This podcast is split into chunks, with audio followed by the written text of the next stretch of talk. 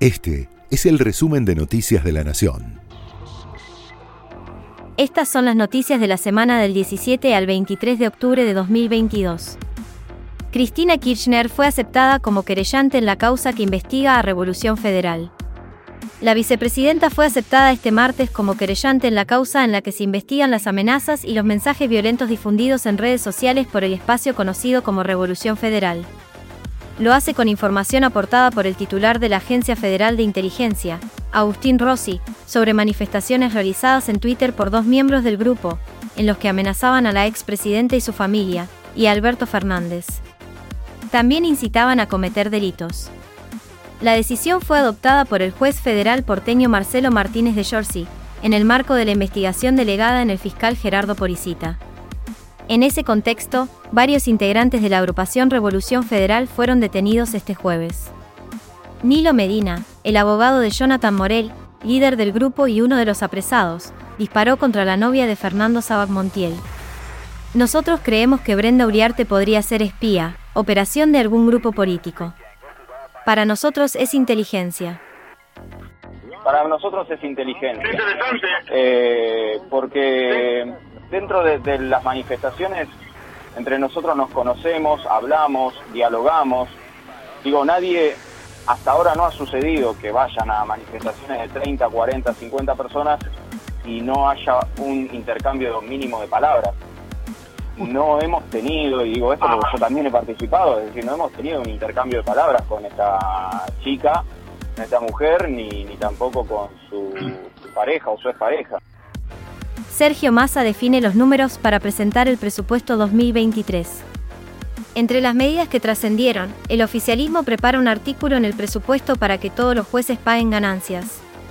El gobierno espera recaudar con esto unos 237 mil millones de pesos el próximo año. La imposición del tributo, de aprobarse, abarcaría a empleados o funcionarios y a los jubilados del Poder Judicial. También se confirmó la incorporación de un artículo para impedir gastos discrecionales en campaña. Se espera que pueda llevarse al recinto y aprobarse el próximo martes. De cara a las elecciones se prevén cambios en el gabinete. Esta semana trascendió la posibilidad de una renuncia del jefe de gabinete de ministros, Juan Mansur, para volver a su provincia e integrar la fórmula que compita por la gobernación. El funcionario aseguró que cualquier decisión que tome a futuro va a ser conversada y acordada con Alberto Fernández, pero puso una fecha de salida cercana a enero o febrero de 2023.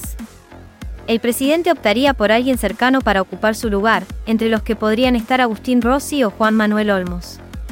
También vuelve a sonar Santiago Cafiero para el puesto. Esto declaró Mansur. Yo sigo trabajando a la par del presidente de la Nación como su jefe de gabinete de ministros y cualquier decisión a futuro el año que viene obviamente va a ser conversada y acordada con el presidente de la Nación. De lo que se habló tiene que ver con lo que es la, gestión y el presidente obviamente eh, haciendo hincapié en cada una de las eh, acciones que van llevando a su cabo los ministros. Pablo Moyano rechazó la oferta de la paritaria de camioneros.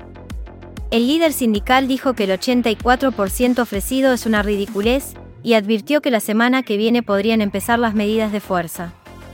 El miércoles próximo habrá una nueva reunión. La negociación frustrada se da en medio de la negativa del gobierno a dar un bono a los asalariados, pese al pedido kirchnerista. La medida había sido la principal exigencia del kirchnerismo y de los gremios encabezados por Pablo Moyano, que se reunieron el lunes en Plaza de Mayo. Así lo explicó el presidente. De hecho, estoy muy convencido de que esa paritaria va a encontrar una solución rápidamente y toda esta discusión va a pasar a un segundo plano. Lo que cuando yo hablo de la necesidad de que todos hagamos un aporte y todos hagamos un esfuerzo, eh, estoy refiriéndome a todos a todos, también al sector del trabajo, que está claro, vuelvo a insistir, nosotros tenemos una política que lo que busca es que los salarios les ganen en la inflación para recuperar salario real. Se realiza una nueva edición de la Argentina Game Show. La octava edición de la ya clásica convención de videojuegos Argentina Game Show comenzó este viernes en Costa Salguero y durará hasta el domingo. La reunión está repleta de torneos de esports, son musicales, actividades especiales y la participación de reconocidas personalidades del mundo de los videojuegos. El calendario completo y la venta de entradas se puede consultar en argentinagameshow.com. El evento también será transmitido por Flow en el canal 601. Se define la Liga Profesional de Fútbol. Con un cierre que tendrá a Boca como único puntero y a Racing como su escolta, se decidieron los horarios para los partidos definitorios. Este domingo y con horarios simultáneos se definirá quién se corona campeón.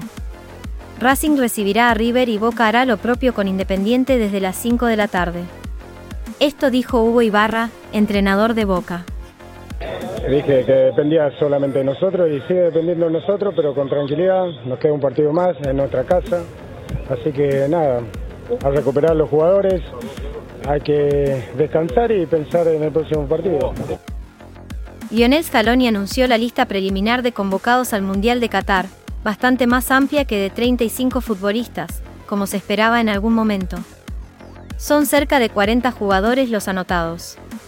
Esta es una lista testimonial, que tiene como objetivo reservar a los jugadores de cara a los 26 puestos finales, que el DT debe entregar antes del 14 de noviembre, una vez que hayan terminado todas las ligas europeas y también las de Sudamérica. Lo que podrían considerarse sorpresas son aquellos jugadores que no participaron de tantas convocatorias anteriores, como Facundo Medina, Marco Senesi, Thiago Almada, Lucas Alario o Gio Simeone, y aquellos jugadores que arrastran algún tipo de lesión que compromete su presencia en la máxima cita, como Paulo Dybala y Juan Foy. Este fue el resumen de Noticias de la Nación.